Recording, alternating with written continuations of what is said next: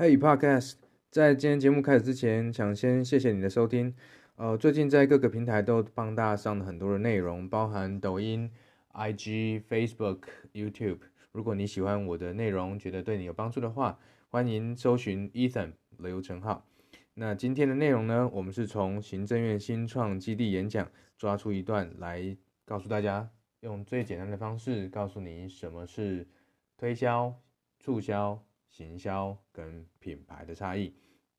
艺术家的大便卖出了十八万欧元，你有没有觉得这个跟我们今天的 NFT 是不是很像？啊，一个项目的话要怎么样子？去运营啊，或者说要怎么样子才会火爆起来啊？NFT 的项目我看的是比较宏观啊，因为我作为创业者呢，我比较在意的是说各种行业它怎么样去运用这个 NFT，实际上可以落地。那至于说在这个艺术创作的部分呢，现在我们来看，呃，从行销的角度来思考，一开始还是必须定义得很清楚，我这个 NFT 究竟要卖给谁？因为这个对象哦，就会决定了我作为 NFT 的发行者来说，我提供给我的这个购买者或支持者，它的价值是什么？我认为现在的 NFT 项目至少有三个构面的价值可以去衡量啊，一个是属于个人的价值，一个是社会价值，第三个就是功能实质面的价值。所谓个人的价值呢，例如说，你假设说我们今天有一位同事啊，他原本都跟我们是工程师，现在因为有 NFT 呢，他觉得说，哎，我要去创业，我来发行一个 NFT。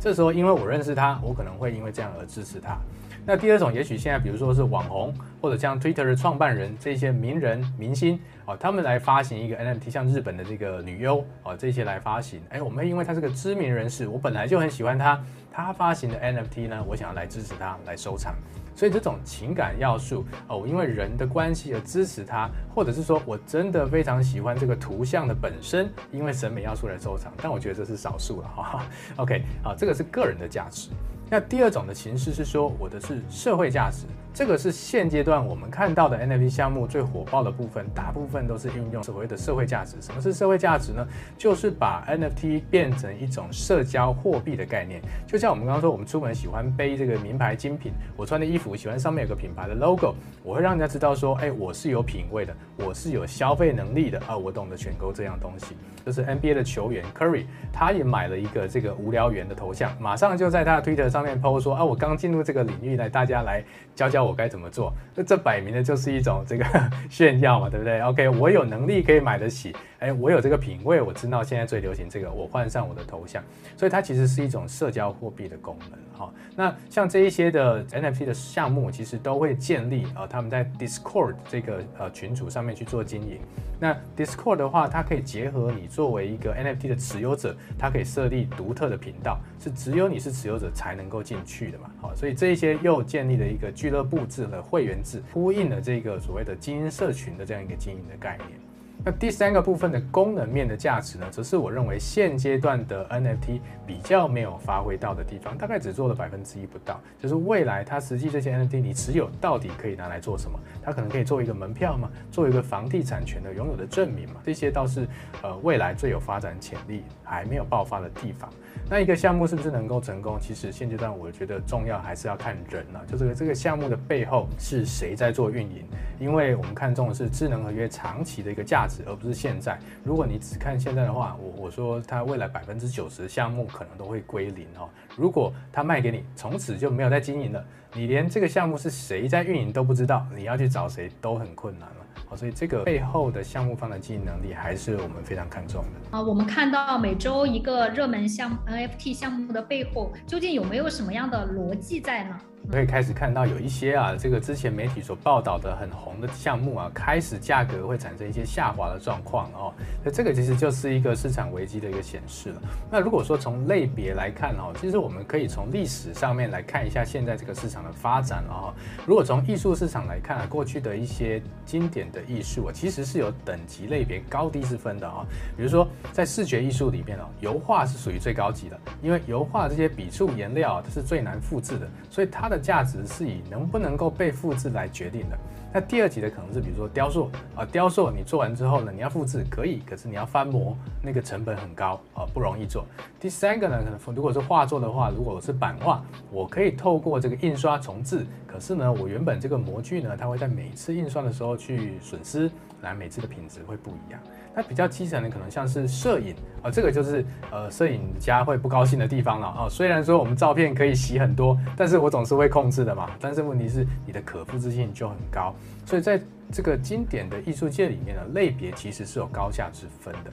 但是今天我们在看 NFT 这个创作的类别啊，其实类别跟类别之间是没有高下之分的。但是你创造出的这个类别呢，能不能够使它的拥有者基于你创作这个类别之后，衍生出更多的玩法，跟衍生出更多的用途？这就是一个 NFT 项目它可能性价值更高的地方了。如果我只是个图像，我什么地方都没得用，哎，它就没办法活化。那现在呢，我至少作为社交货币可以作为头像。问题是你的头像呢，总是有头部、腰部之分嘛，哈，所以我可能会想放的是高价的。那这些中价位怎么办呢？我就要衍生出一些更多的玩法，比如说这个 Loot 呢，变成一些不同的文字游戏，啊，这个呃复制人的项目呢，可以让玩家自己用程式码再去做复制更多的样貌，这些都是延长我们 NFT 项目生命力的一个可能性，所以后续会怎么样发展呢？其实你如果能够创造一个项目，让使用者可以基于你项目去衍生价值哦，那会是一个火爆的很重要的原因啦。那如果我们从历史上来看哦，比如说一八一七年的时候，这个杜尚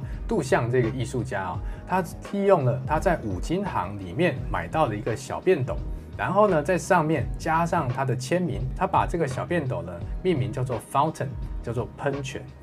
所以他就呢创造了一个艺术的类别，叫做现成物的艺术。就我把现成的东西加上一个我的命名，加上我的签名，赋予它意义，它就是一个独一无二的艺术品了。哦，在过去是没有存在这样一个类别的，所以它成为这个类别的一个创作者了哈。那如果你再去看呢，一九六一年的时候，这个意大利的艺术家叫曼佐尼，在我二零一八我写的那篇文章里面，其实有提到哈，他呢有一个作品叫做《艺术家的大便》，他的父亲就笑他说：“你做的这个艺术跟大便一样没有价值。”他想说：“哦，好吧，既然你都这么说，那我就来创作一个作品叫《艺术家的大便》。”于是他就做了一系列的罐头呢。然后号称他把他的大便装进了这个罐头里面，每一个罐头呢给他一个独一无二的编号。然后呢，他这个罐头的价值呢是盯着黄金的价格波动的，所以他在发行的时候呢，当时是每一个罐头三十七美元。可是如果你去看二零一六年的这个拍卖记录的时候，他卖出了十八万欧元。艺术家的大便，你有没有觉得这个跟我们今天的 NFT 是不是很像？OK，所以其实真正值钱或市场在追捧的，并不是那个物件的本身，而是呃在艺术创作的过程里面，我们赋予它的故事跟概念。那如果你能够创造一个类别，让使用者往里面去添加的话，那你就可以是成为这个领域的火爆的项目。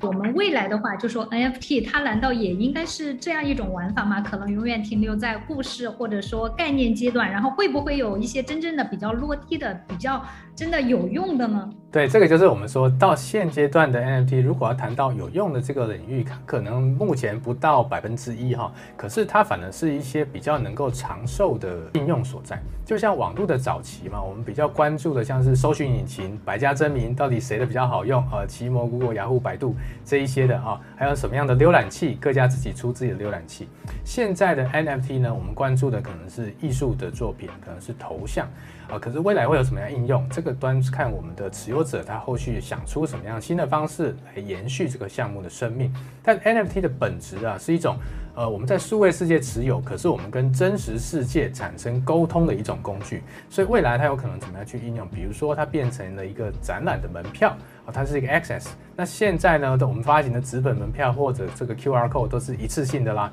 可是未来我们要去思考，我们的门票呢，能不能够从一次性的交易变成一个长期价值的资产？好，比如说展览门票，比如说演唱会的 VIP，比如说房地产交易的凭证，甚至是餐厅的一个座位，这一些其实都可以去应用哦。那我讲餐厅座位，我用一个实际的例子，比如说高尔夫球场的 VIP 卡。高尔夫球场的会员卡其实它就存在着 NFT 交易的特质啊，它给你特有的权利，你是可以去买卖这个会员价值的。